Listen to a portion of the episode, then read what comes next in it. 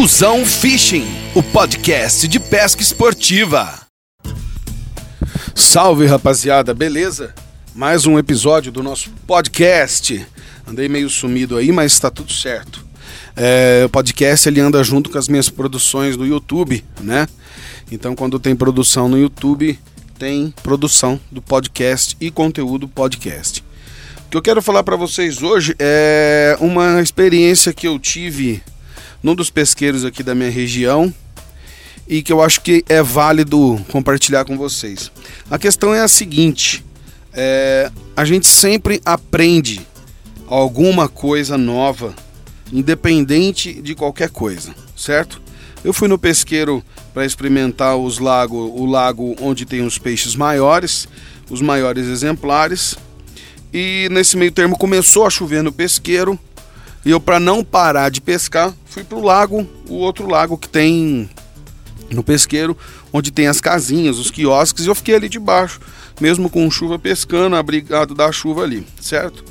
O lago que eu fui pescar, inicialmente, era um lago de peixes maiores, de até 15, 16 quilos. E o lago que eu pesquei foi um lago onde tem os peixes menores, peixes de 3 quilos no máximo, tambacus e, e pintadinhos e tal, né? É, a questão é a seguinte: mesmo sendo peixes pequenos e peixes ativos, eles mantêm as características dos peixes grandes, ou melhor, os peixes grandes também têm a mesma característica dos pequenos. O que, que eu quero dizer com isso? É... Foi um dia que eu fui pescar, estava pescando de superfície na cevadeira, boião, boinha, e mesmo os peixes sendo pequenos, sendo peixes novos no lago, peixes vorazes assim, que meio que não se importam com qualquer condição e comem qualquer coisa de qualquer modo, geralmente peixes pequenos, lagos de engorda, geralmente são assim, os peixes são mais, mais vorazes ao atacar a isca, eles estavam muito manhosos, muito manhosos. O boião caía com a ração e ali ficava estagnado, sem subir nada. Você recolhia o boião e aí eles começavam a subir. Igual o comportamento de muito peixe grande, de muito pesqueiro grande por aí, né? É isso que eu quero dizer. Às vezes você aprende com os menores, com os peixes menores, o comportamento dos grandes em outros pesqueiros, né? O que que foi feito? Eu aumentei o volume, eu aumentei o tamanho do chicote, coloquei a boinha um pouquinho mais para trás, uma boinha um pouquinho menor, arremessava o boião, caía, retirava o boião, deixava só a sinalizadora e a isca em cima do, do bolo de ceva e aí começou a render, né? Um lago pequeno, peixes pequenos, mas você pescando como se estivesse pescando um lago grande com tambas gigantes e manhosos, né? Chicote grande, chicote de 3 metros, então é isso que eu quero dizer, que às vezes uma pescaria de peixe pequeno que você pode não dar nada, ah, peixar peixe pequeno, ela pode ser, primeiro de tudo, muito divertida, porque teve ação o dia inteiro, e segundo, ela pode te ensinar muita coisa.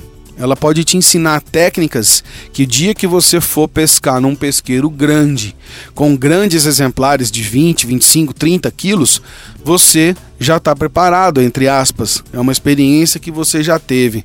Então não devemos nunca é, desmerecer pesqueiros que tenham peixes menores, lagos que tenham peixes menores, os próprios peixes menores. Pescaria é peixe na linha, pescaria é diversão tá? Eu venho de uma escola de pesca que não é escola de pesca de pesqueiro. Eu pesco desde menino em represas, em rios. E assim, nunca pescamos peixes enormes, gigantes, né? Peixes grandes, talvez, mas não grandes como nos pesqueiros. Então você aprende a valorizar aquela briga leve, você aprende a valorizar aquele peixe pequenininho, aquela tilápia pequenininha, aquele tamba pequenininho, né? A pescaria não é só nave, pescaria não é só pegar peixe gigante.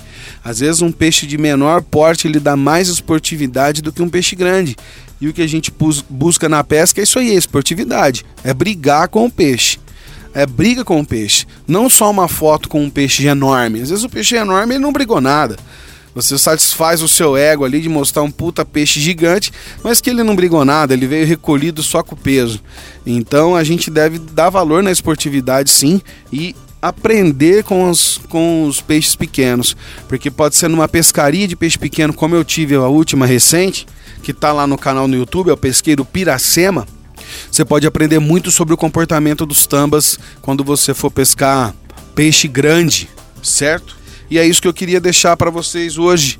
Um episódio curto, rápido, mas que é uma experiência que eu quis compartilhar justamente por causa disso. Que é, você ter ali num menor escopo, numa dose menor, um comportamento de pesqueiros grandes e de peixes grandes quando eles estão manhosos.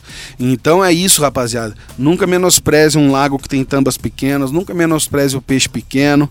Aprenda com eles, se divirta com eles, que as experiências que você tem com ele, se você saber analisar e ver aquilo e perceber isso como eu percebi, vai te ajudar muito em outros pesqueiros que têm as naves, os peixes grandes em relação ao comportamento de peixe, certo? É isso daí. É, muito obrigado pela audiência de vocês mais uma vez. Procurem o vídeo referente a esse podcast lá no meu canal do YouTube, a Pesqueiro Piracema, tá lá. E vem bastante coisa por aí. Daqui uns dias mais episódios no vídeo, mais episódios aqui no podcast e a gente segue pescando pelo esse estado afora aí, beleza? Muito obrigado mais uma vez à audiência de vocês. Fiquem ligados em todas as redes do Duzão Fishing, aqui no podcast, no blog escrito, no YouTube no, e no Instagram, beleza? Grande abraço, boas pescarias e até o próximo episódio. Tuzão Fishing, o podcast de pesca esportiva.